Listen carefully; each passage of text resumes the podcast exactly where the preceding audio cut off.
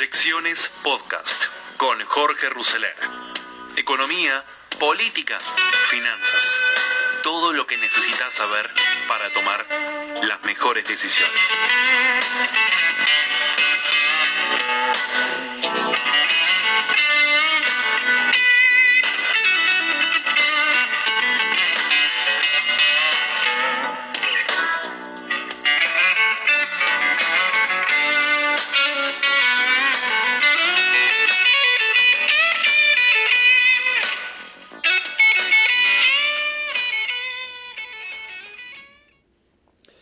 Empezamos el programa de hoy con un editorial de Diego Leuco. Alberto Fernández, el presidente que ya no se hace cargo.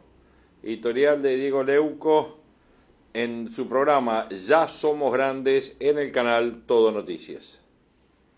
Pero quiero comenzar con lo que dejó la entrevista, la muy buena entrevista que le hicieron ayer nuestros compañeros Marcelo Bonelli y Edgardo Alfano al presidente de la Nación, Alberto Fernández. Hay mucha tela para cortar desde lo político, hay mucha tela para cortar desde lo científico, desde lo epidemiológico, desde lo social. Pero quiero empezar con lo que más me llamó la atención. Y es esto que decía el presidente. Presten atención, por favor, porque en un momento Edgardo Alfano le pregunta al presidente de la Nación sobre el caso Solange. Ustedes se acuerdan, Solange, esa chica que murió esperando a su padre, porque a su padre no lo dejaban pasar por la cuarentena. Miren lo que decía el presidente ayer. Eh, presidente, el otro caso es el del padre de Solange Muse. ¿no? En la carta él dice que estas palabras le lleguen al corazón si es que lo tiene y que no cree en las cosas que usted dice. ¿Qué le responde a un hombre tan dolido que está tan enojado? Quiero hablarle con toda honestidad. No he visto esa carta, no la conozco. Y la verdad es que conozco muy por encima lo que pasó. Solo mi solidaridad para con él, no puedo hacer otra cosa. la verdad es que no conozco el tema. Ahí veíamos una partecita nada más, pero ayer el presidente dijo tres veces que no conocía la carta y que no conocía el caso de Solange. Hasta le preguntó a Edgardo en la tercera repregunta que le hizo nuestro compañero Alfano, ¿qué tipo de libertades son las que se coartaron?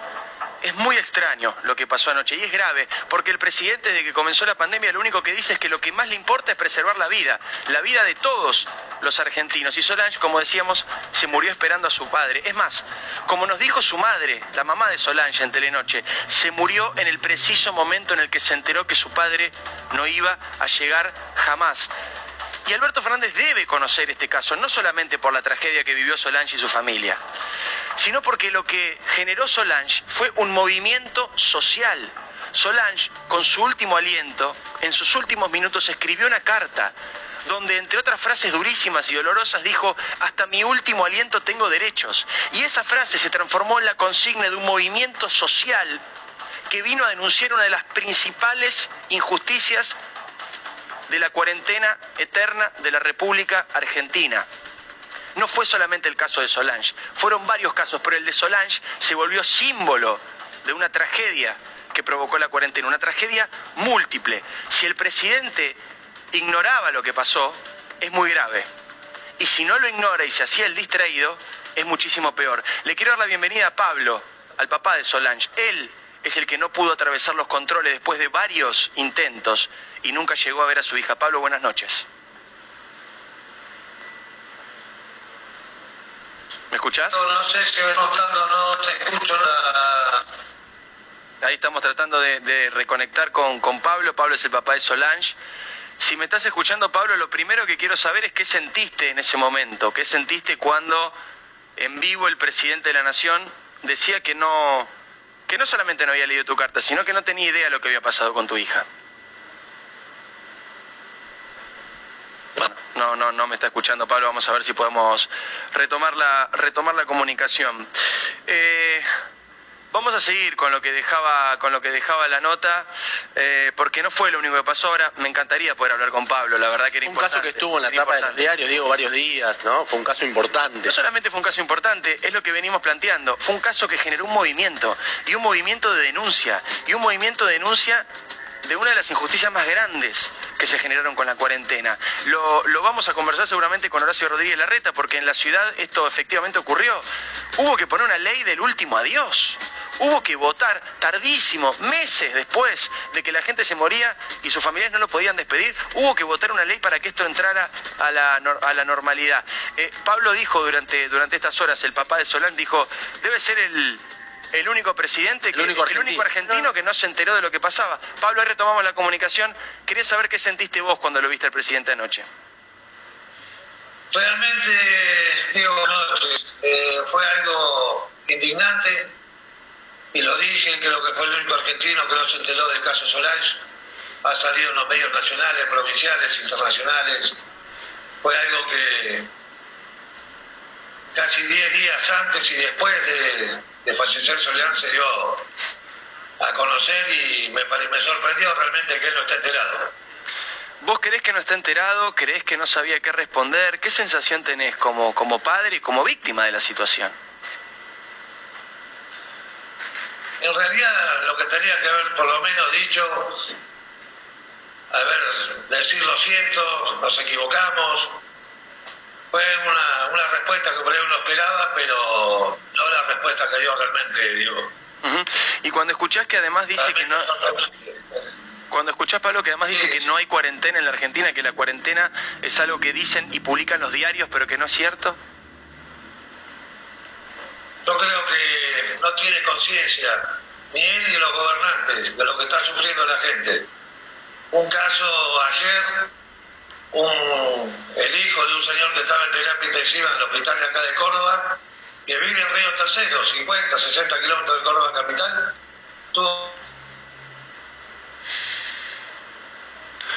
Ahí lo estamos perdiendo de nuevo a Pablo. Bueno, es una lástima, pues, la verdad, un testimonio importante y un testimonio doloroso, además, y, y muy realista y muy significativo lo que está pasando en la Argentina y cómo minimizar la cuarentena o decir que se desconoce lo que pasó con Solange es de un nivel de cinismo importante. Pablo, tengo muchos problemas técnicos, pero simplemente quiero agradecerte, quiero que te despidas y quiero preguntarte cómo estás vos, que eso es lo más importante, cómo están ustedes atravesando estos días después de la tragedia que les tocó vivir.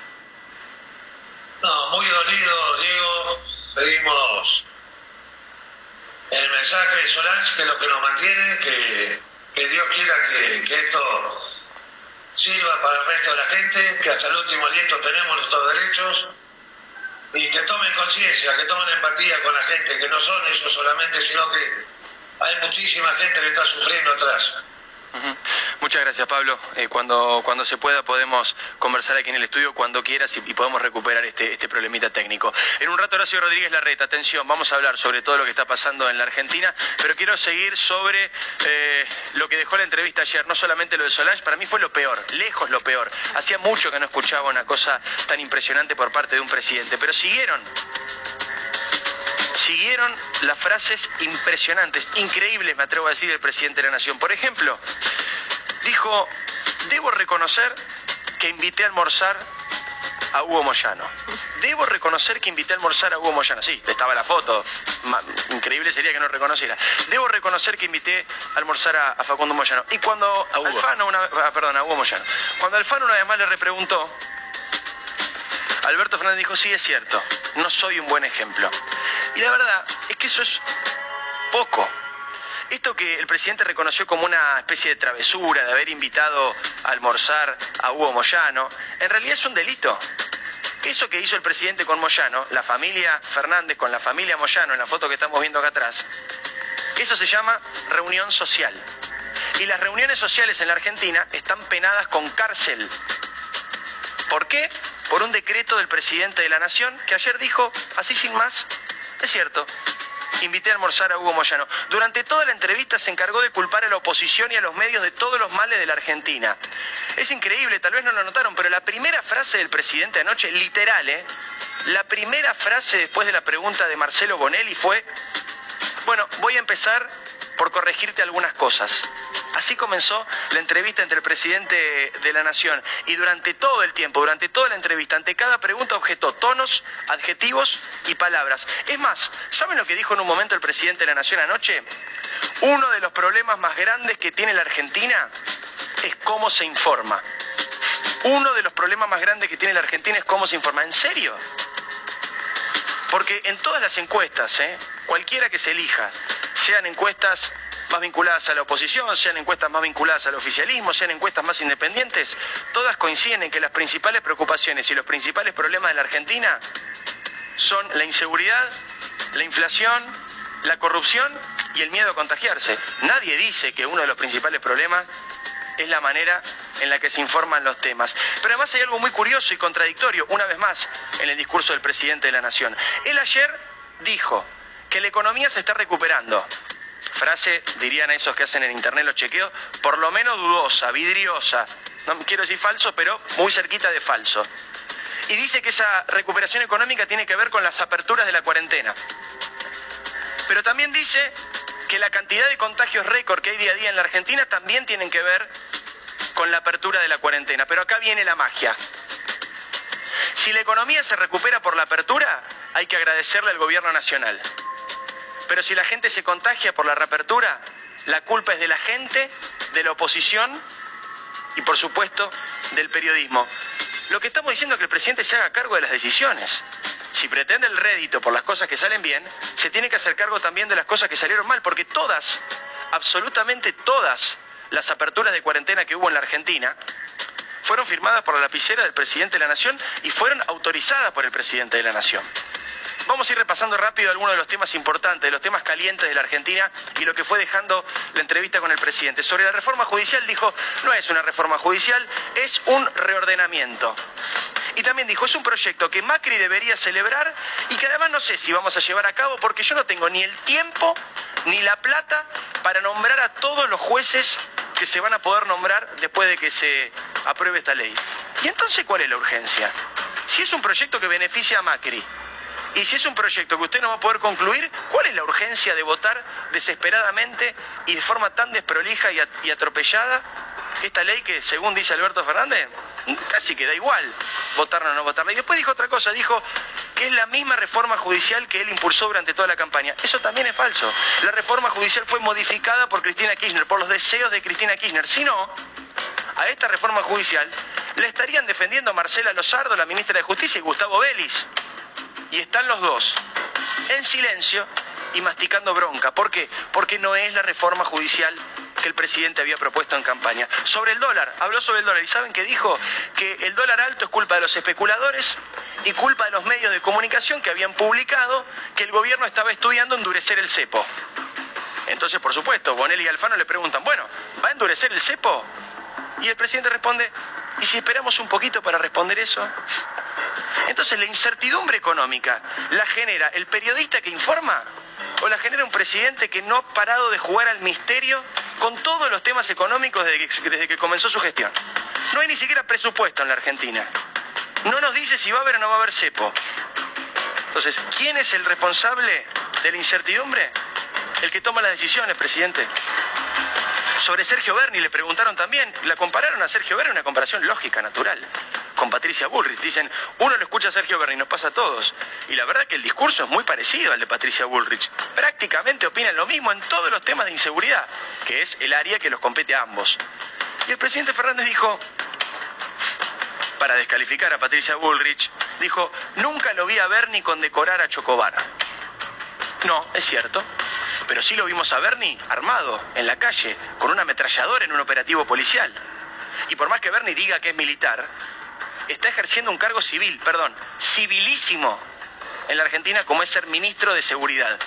Un ministro de Seguridad no puede ir con un ametrallador a un procedimiento. ¿Cuál era la idea de Bernie? ¿Enfrentarse a tiros si era necesario? ¿Ustedes se imaginan la imagen? ¿Un ministro enfrentándose a tiros en un operativo policial?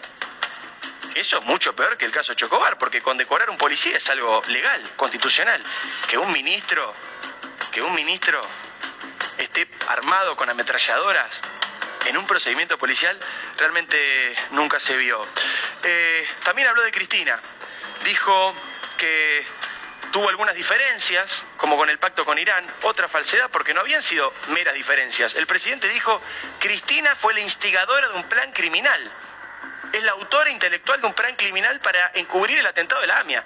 Eso no es alguna diferencia, eso es decirle criminal a una persona con la que ahora tiene una sociedad política. Pero también dijo Alberto Fernández que Cristina es la jefa política de muchos dentro del gobierno y también en la Argentina, cosa que es absolutamente cierto, pero dijo, yo no tengo ningún jefe político. Mi último jefe político fue Néstor Kirchner. Y agregó algo el presidente, dijo, el albertismo no existe, pero eso ya lo sabíamos. Lo último, señores, que tiene que ver con esto que decía el presidente de la Nación. Dijo, y lo repetimos, en la Argentina no hay cuarentena. Dijo textualmente, está fenómeno que los diarios publiquen 160 días de cuarentena, pero es mentira. Dijo además, si tuviéramos cuarentena no tendríamos este problema. Cosa, frase que confirma la cuarentena eterna y confirma que no hay otro plan del presidente más que seguir extendiendo la cuarentena. Veámoslo y sobre esto conversamos ya mismo con Horacio Rodríguez Larreta. No llevamos 160 días de cuarentena. La verdad no hay cuarentena. Ustedes vienen por la calle y ven todo lo que pasa. No, no hay cuarentena. La cuarentena supone el encierro total de una comunidad. Eso no existe. El domingo estuve en la calle manejando mi auto y vi. Acá la gente sale y camina en la ciudad de Buenos Aires la verdad hay un tránsito creciente. Si tuviéramos cuarentena seguramente no tendríamos ninguno de los problemas que estamos teniendo, porque los problemas que estamos teniendo son derivados de la mayor circulación de la gente y del mayor contacto de la gente entre sí. Bueno, ahí está, uno de los pasajes más insólitos de esta entrevista con el presidente de la Nación que venimos repasando desde el comienzo del programa. Bueno, ahí lo teníamos a Diego Leuco en su comienzo eh, de su programa Ya Somos Grandes y bueno, me parece que está todo dicho, ¿no? En función del reportaje y los dichos del presidente en este reportaje que le hicieron Bonelli y Edgardo Alfano. Según lo que se conoce hoy, Martín Guzmán volvió a rechazar los urgentes planteos del Banco Central para endurecer el cepo al dólar ahorro.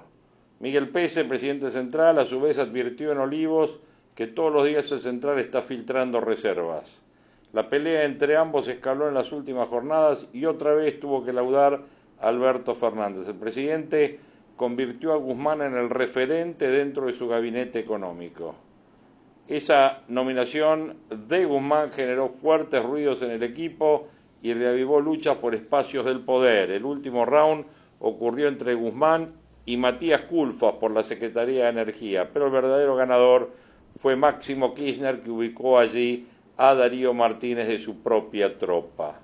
La cuestión no extrañó, Guzmán fortaleció su vínculo político con Cristina, con quien suele hablar de macroeconomía.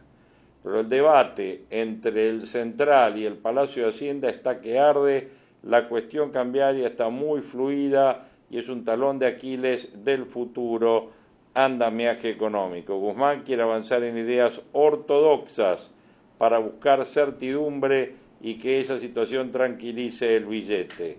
Pero para eso necesita tiempo. Pese contragolpea, dice que no hay tiempo frente a la marcada licuación de reservas. Entonces prefiere medidas urgentes, poner en lo inmediato otro torniquete al cepo del billete. Bueno, esta semana las luces rojas se encendieron en la City. Martes, miércoles y jueves hubo una abultada demanda de dólar ahorro.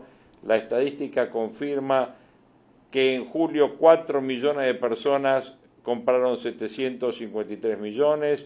En julio 5 millones de personas compraron 950 millones de dólares.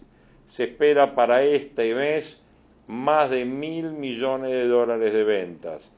En las últimas jornadas la venta fue de 100 millones de dólares diarios. Un informe del Central dice que entre martes y jueves se vendió la friolera de 390 millones de dólares. Hasta los banqueros le habrían pedido al Central que actúe de inmediato. En forma extraoficial mandaron un mensaje claro, la necesidad de cerrar los grifos al billete.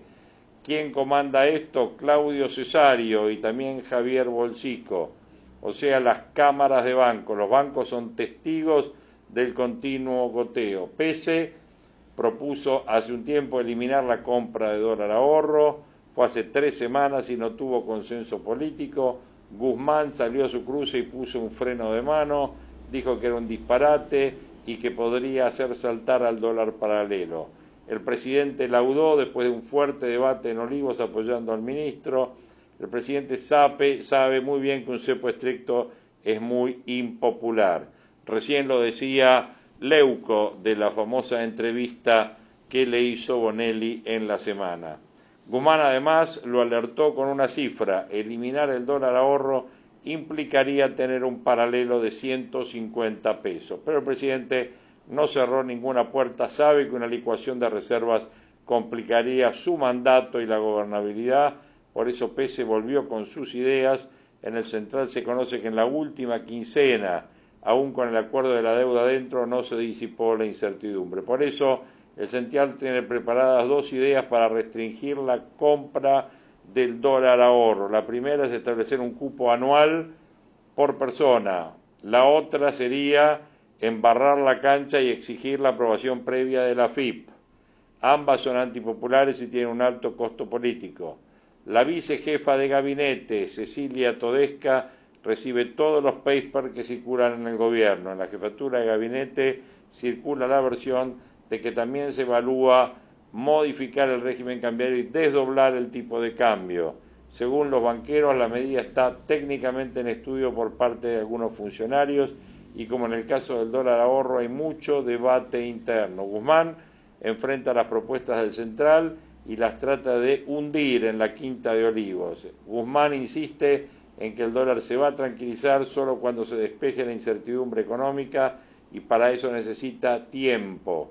Las últimas decisiones de la Casa Rosada contradicen el plan de Guzmán, intranquilizan a la comunidad de negocios los cambios abruptos en las reglas de juego. El ministro le propuso al presidente un paquete de tres medidas. La primera, aumentar la intervención sobre el mercado de contado con liquidación, usando para ello 7 mil millones de bonos que tiene el Banco Central ahora en sus arcas, junto con lo del ANSES suman casi 20 mil millones de dólares también activar el swap con el Banco Central chino por otros 3 mil millones de dólares y así fortalecer las reservas. No, esto no tiene que ver con esta situación, ¿eh? esto es la calle, la calle. La rutina sería entonces hacer líquido el swap chino en 3 mil millones de dólares y darle con todo, darle eh, fuego al eh, contado con liquidación con los dólares de, con los bonos del canje que obtendría tanto el Banco Central, o que obtuvo el Banco Central, como el ANSES. La última es la del presupuesto, que se presenta el día 15 y que otorgue certidumbre sobre la política fiscal, cambiaria y monetaria. Para el Central, esa decena de jornadas puede ser crucial para las reservas y temen una baja importante. La tarea de Guzmán es una tarea ciclopia, el acuerdo de la deuda reducirá el riesgo país a la mitad, pero de todos modos se ubicará en 1.200 puntos. Todavía Argentina estará fuera de mercado. Un informe de los lobos de Wall Street dice que Argentina seguirá operando entre 1.000 y 1.200 puntos de riesgo país. También el ministro tiene un duro desafío de mostrar cómo hará para bajar el déficit fiscal y además cómo financiará el desequilibrio. Se trata de muchas incógnitas y de la realización de un duro ajuste. ¿Habrá plafón político en un año electoral? Bueno, Guzmán prometió un recorte ambicioso de las cuentas públicas del 10 al 4,5. Eso obligaría a medidas polémicas como eliminar el IFE y la ATP y cambiar la fórmula previsional. ¿Permitirá la pandemia, así como está, el, como dijo el presidente, el botón rojo preparado y quizás la posibilidad que en las futuras semanas se dé marcha atrás en algunas fases en gran parte del país, lo que aumentaría nuevamente el rojo fiscal. Bueno, en el paquete fiscal se encuentra la reforma tributaria también y a nivel técnico se proponen aumentos en el impuesto a las ganancias y en el monotributo. Los documentos en el que trabaja el secretario Roberto Arias proyectan incluso la posibilidad de aumentar la escala del monotributo pasar el tope del 35 al 45. En un claro sincericidio, Mercedes Malcó de Pont dijo en un seminario, no pensamos en bajar impuestos, sino en grabar más a los que tienen mayor capacidad contributiva. En otras palabras, aumentar los impuestos a las empresas y a los sectores medios y medios altos.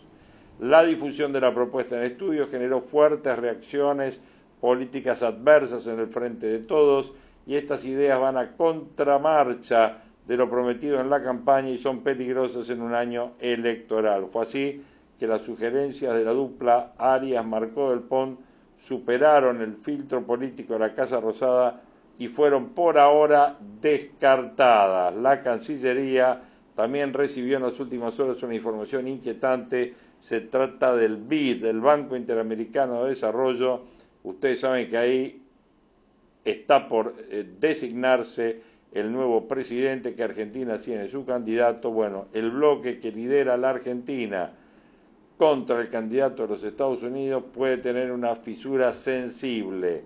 Se trata de México y en Washington insisten en que Andrés López Obrador, presidente de México, daría quórum en la Asamblea para finalmente la elección del delegado de Donald Trump, Mauricio Claver Carone. Así que bueno, ahí están algunas de las definiciones políticas y económicas en las que estamos viviendo este día viernes cerrando esta primera semana de septiembre. Vamos ahora a la editorial de La Trama del Poder, Laura Di Marco, en La Nación Más.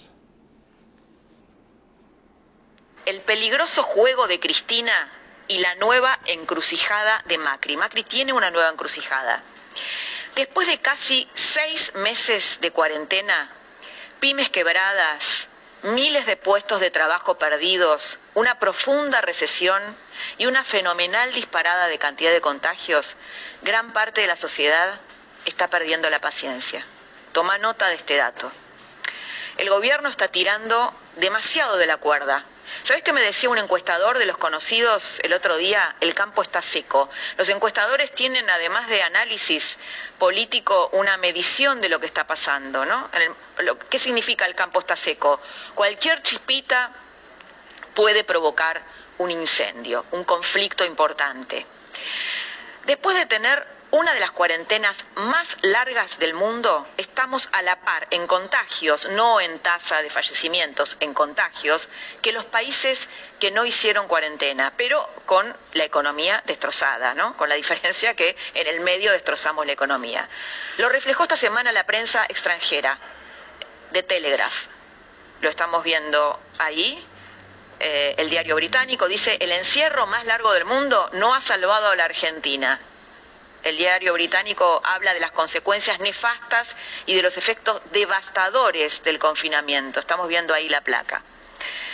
A pesar de que la Argentina entró al top 10 de los países con más contagios, estamos ya entre los 10 países con más contagios, Alberto Fernández, que te digo, está muy preocupado, está muy preocupado y la preocupación es que si él vuelve a la fase a fases anteriores de la cuarentena, sabe que la gente no le va a responder, que esto es lo peor, bueno, como está en esta, instancia, eh, siguió con las comparaciones con Chile, increíblemente, ¿no? Dijo que Chile había colapsado más que la Argentina. Mira, no falla. Esta teoría no falla. Cuando el populismo se queda sin logros, entre comillas, busca enemigos. Nos detenemos acá. Cuando el populismo se queda sin logros, busca enemigos. En el medio de este clima, Cristina no tuvo mejor idea que volver a su juego extremo. Viste que a ella le gustan los juegos extremos. Beneficioso para ella, tal vez, para su hijo, pero muy destructivo para todos los argentinos. ¿Sabes qué hizo Cristina? Logró llevar a la Cámara de Diputados, donde siempre hubo un, un debate razonable en la democracia, a su barro, llenarla con su propio veneno. Intentó arrastrarla al mismo nivel de no de funcionamiento, te diría de sometimiento que encuentra en el Senado, que es su dominio, es su reino.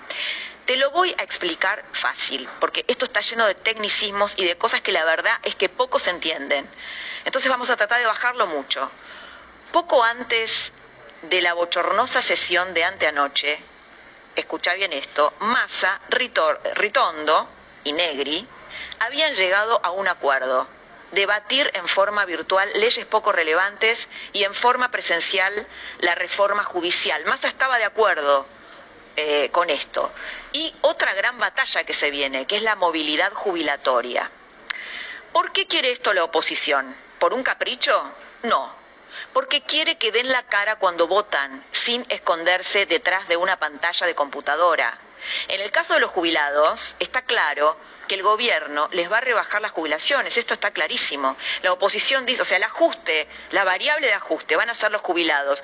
¿Vos te acordás en el 2017 cuando se votó la ley jubilatoria de Macri que cayeron 14 toneladas de piedras eh, sobre el Congreso? Bueno, la oposición que dice, a ver, bueno, paren, eh, queremos ver a Máximo Kirchner justificando que le van a rebajar a los jubilados, que dé la cara, no que se esconda detrás de una pantalla. Lo mismo con la reforma judicial. Por ejemplo, el bloque de la baña, ¿va a votar por la impunidad de Cristina o no? ¿Es lo mismo verlo en una pantalla que verlo cara a cara?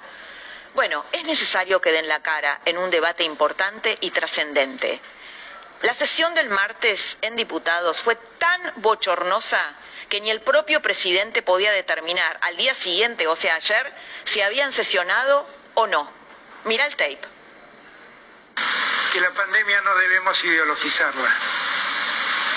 Y que finalmente ayer lo único que lograron es que los que peor la pasan con la pandemia, que son aquellos que viven del turismo, hoy estén un poco peor porque el Congreso no pudo sesionar.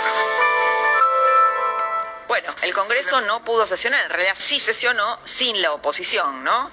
En una suerte de realidad paralela de dos congresos. Después lo salieron a, desmentir, eh, que ya es habitual, ¿no? Que, el presidente, bueno, dice estas cosas, después lo, lo, a ver, no desmentir. Salieron a aclarar, la Casa Rosada salió a aclarar que en realidad el Congreso sí había sesionado. Hoy Lilita Carrió volvió a tuitear, estamos viendo ahí el tuit, sobre la ilegalidad de la sesión de anoche. Lo que dijo es, ¿por qué la ilegalidad? Bueno, porque eh, era ilegal seguir sesionando a través de en forma electrónica, porque el protocolo que avalaba esto estaba vencido. La justicia confirmó que el protocolo de funcionamiento parlamentario remoto estaba vencido. Es decir, en pasado, en limpio, no, no es legal seguir sesionando en forma remota si esto no está acordado con Juntos por el Cambio.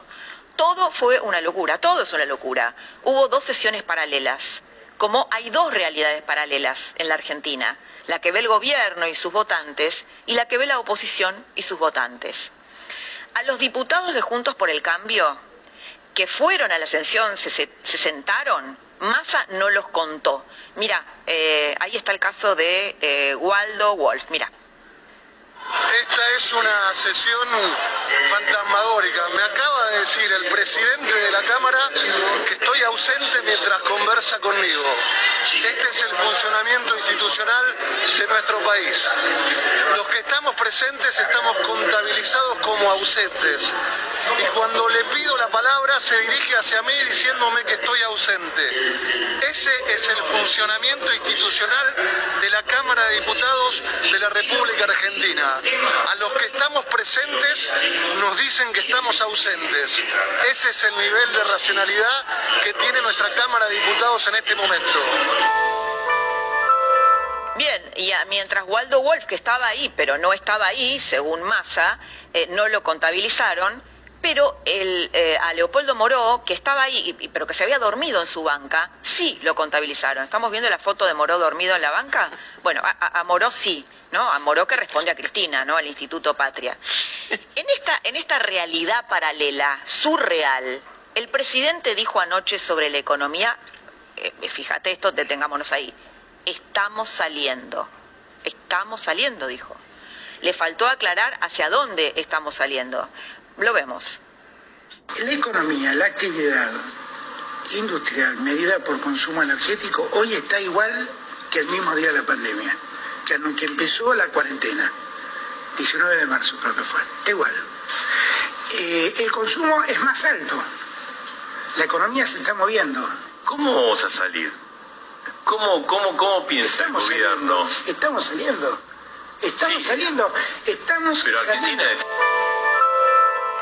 Bueno, no, no, se sabe bien eh, a qué fuentes consulta el presidente, pero la Unión Industrial Argentina esta semana eh, difundió un relevamiento y donde afirma que más del 60% de las empresas está prácticamente paralizada, la mayoría paralizada y otra parte trabaja al 50%. Esto lo vamos a hablar con, con Claudio Suchovicki.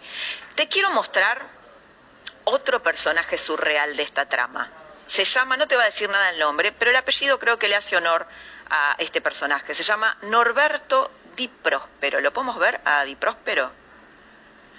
Bueno, ahora lo vamos a ver. ¿Quién es Di Próspero? Es el líder sindical de los empleados del Congreso, que obviamente, mira los anillos, ¿no? De, Di Próspero, parece los que tenía Grondona. Eh, fue funcional al kirchnerismo en esta tramoya Di Próspero. ¿Por qué? O sea, son los sindicatos del Congreso. Con la excusa del protocolo sanitario, los gremios se pusieron en contra de las sesiones presenciales. Di Próspero se formó con Hugo Moyano, y visitó al Papa en Santa Marta en el 2013. Después te vamos a contar, eh, vamos a volver a hablar del Papa Francisco porque Lilita Carrió lo mencionó, lo conectó con la toma de tierras. Después te lo, te lo voy a, después volvemos al Papa Francisco en esta trama. El filósofo francés Michel Foucault asociaba, que investigó mucho, mucho sobre el poder, asociaba el ejercicio del poder con la capacidad de control y decía, el poder entre muchas otras definiciones, pero una de ellas es esta, el poder es el efecto de conjunto de posiciones estratégicas.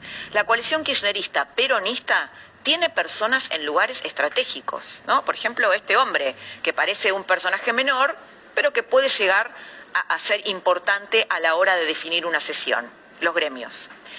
La toma de tierras forma parte de una estrategia de Cristina Kirchner, avalada por el Papa Francisco, como denunció esta semana Lilita Carrió. Escuchamos a Lilita. ¿Quiénes son los que mandan a ocupar terrenos? Los grupos de la cámpora, grupos de izquierda, grupos vinculados, incluso amigos del Papa, que toman tierras. Yo lo he conocido mucho al Papa, no diría que soy su amiga, pero le mandé a decir que si él generó esto, él lo pare. Fuerte. Fuerte, fuerte. Bueno, Jorge Osona es un especialista en el conurbano y ¿sabes lo que dice? Que detrás de la toma de tierras no están los que menos tienen, sino una mafia que en nombre de los que menos tienen, tienen cada vez más. Parece un trabalenguas, pero es, es una triste realidad de la que vamos a hablar en unos minutos. Referentes que responden a Cristina y a Kisilov alientan la toma de tierras en la provincia de Buenos Aires. Hay quienes afirman eso. Cristina tiene un objetivo político muy claro, alimentar su base electoral en el conurbano. Y las personas que son llevadas a estas tomas, a intrusar terrenos, son votantes de ella, de Cristina. Después de haber avalado, hoy, hoy bueno, fueron todos para atrás, ¿no? Después de haber avalado las tomas con su silencio, su inacción, sus declaraciones, eh, después de muchos, muchos días de conflicto, recién hoy el gobernador Kisilov y la ministra Frederick, Sabina Frederick, se dieron cuenta y lo dijeron de algo que es una obviedad. La toma de terrenos es un delito, es ilegal. Dos cosas son evidentes. Una, hay una guerra interna dentro del frente de todos. Lo vamos a hablar con el profe Zona. Dos, Kisilov y Frederick habían quedado en offside después de las declaraciones de anoche de Alberto Fernández condenando las tomas. Ayer el presidente dijo en la entrevista que dio que la toma de tierras es ilegal. Y en el medio de esta máxima tensión entre el gobierno y Juntos por el Cambio llegó Macri Llegó Macri esta mañana, lo estamos viendo ahí, y Macri llegó con una encrucijada bajo el brazo. De esto vamos a hablar con Jaime Rosenberg. ¿Seguirá en la posición más dura como líder de los halcones o se moderará como le pide Carrió? Bueno, ahí estaba el análisis político de Laura Di Marco de esta semana, que es primer semana de septiembre del 2020 que estamos cerrando. Y cerramos este podcast de esta semana con un muy rico diálogo entre Marcelo Longobardi y Fernando González, eh, que tiene en cuenta una nota publicada por González en el día de hoy en eh, Clarín, haciendo mención a la situación política y a las internas dentro del frente de todos y a la situación política entre el frente de todos y la oposición. Vamos a escuchar ese eh, comentario que realmente, ese diálogo, que realmente esa entrevista que tiene eh, Longobardi con González, que realmente hace muy rica y cierra un poco el, clima político con el cual vivimos esta semana. Y bien, lo hemos mencionado acá en el comentario de Leuco, en el comentario económico que hice, en la, en el editorial de Laura Di Marco, y bueno, lo van a ver ahora muy bien reflejado en el diálogo entre Marcelo Longobardi eh, y eh, Fernando González. Ahí vamos.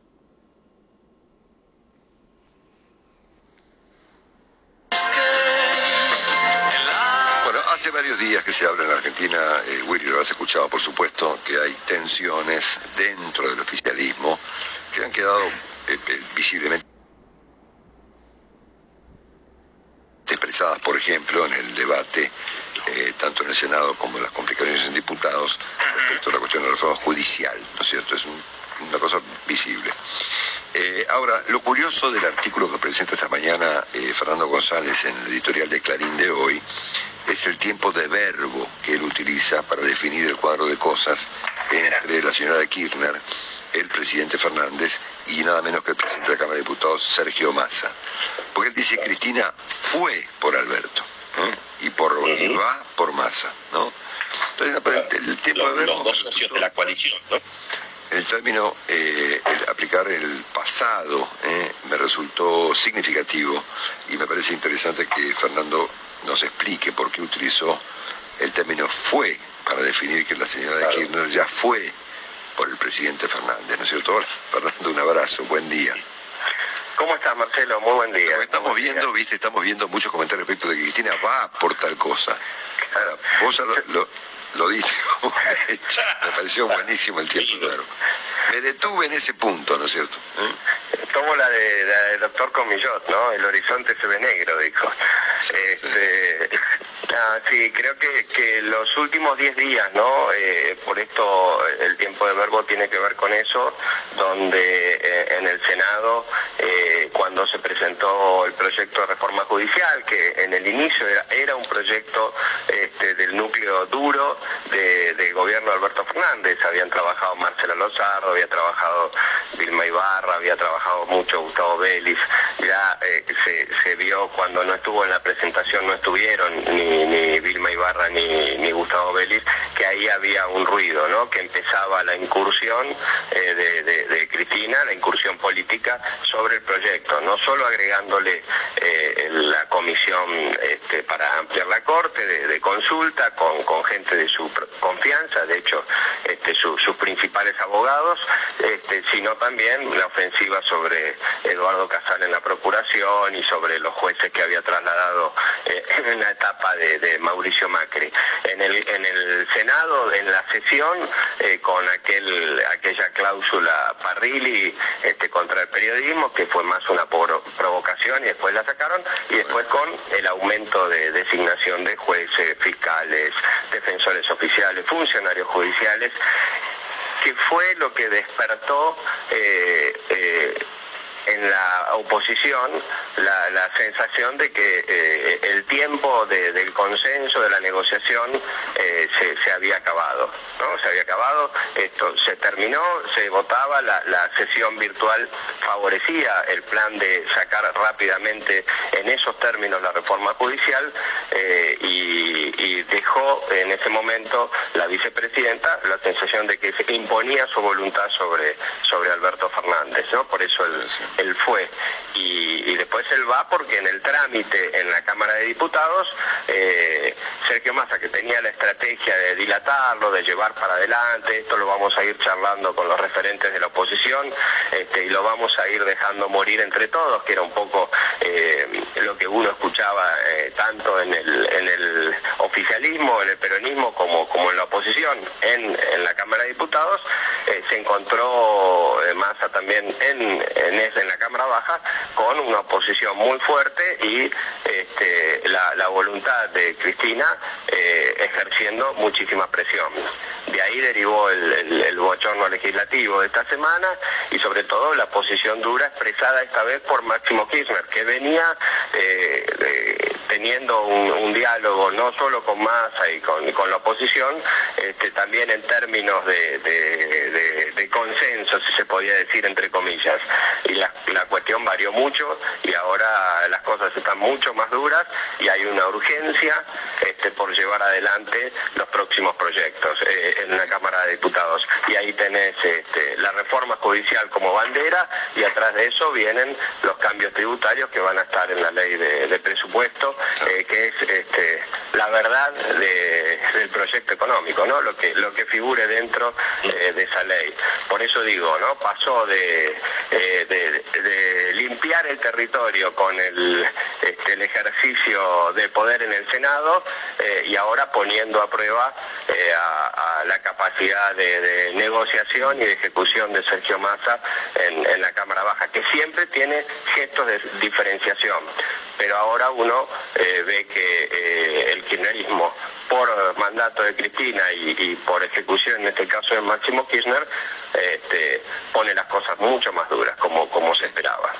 Fíjate, Fernando, que eh, estas tensiones dentro del oficialismo que vos describís, más las tensiones que hay entre el oficialismo y la oposición, han sustituido como tema principal a la propia reforma, que ya parece ni siquiera tener padre o madre, ¿no? porque la reforma fue subestimada por Cristina Kirchner, fue relativizada por el presidente en su condición de reforma, dijo que era simplemente un reordenamiento. ¿eh? Entonces vos fíjate cómo este, las tensiones políticas dentro del oficialismo y entre las partes se han vuelto mucho más relevantes que el tema de fondo. Absolutamente. Yo en vez de hablar con eh, expertos judiciales hablo del tema con analistas políticos. Es curioso, ¿no? Y porque la reforma judicial se transformó en el ajuste de cuentas de la coalición gobernante, Marcelo. Digamos, si eh, la reforma eh, no era esta, como dijo Cristina, no es esta que vamos a votar el jueves, había dicho la semana anterior, o como dijo el presidente en, la entrevista con este, en esta semana, eh, la reforma no, son los puntos principales estos porque hay muchas más cuestiones de la reforma judicial que, necesita la Argentina, entonces ¿por qué la urgencia? Si no es esta, si esta no es tan importante, ¿por qué la urgencia de sacarla ahora? Vos que no hay algún no tiene algún problema la Argentina más urgente que eh, sancionar una reforma que no es la reforma integral que necesita la Argentina. No sé, qué sé yo, está la recesión, está la inseguridad, está la toma de tierra, simplemente para mencionar tres temas de, estos días, ¿no? Que son mucho más urgentes y no, y no la reforma. Pero evidentemente el proyecto de reforma se transformó en el, en el ajuste de cuentas políticas eh, en, la coalición gobernante, esa coalición que, es de tres, pero en el cual evidentemente eh, eh, la mayor cuota de poder está del lado de Cristina, de la vicepresidenta, que no ha hecho otra cosa en los últimos diez días que ponerla en evidencia sobre la cancha. ¿no? Y la reforma se ha vuelto una cuestión secundaria. Es increíble. ¿eh? Es increíble. Bueno, Fernando González, el secretario de redacción del diario Clarín con nosotros. Un abrazo, Fernando, gracias por estos minutos, que tengas un lindo fin de semana. Un abrazo. Igual a vos, igual a ustedes, buen fin de semana. Saludos. Hoy te busqué en la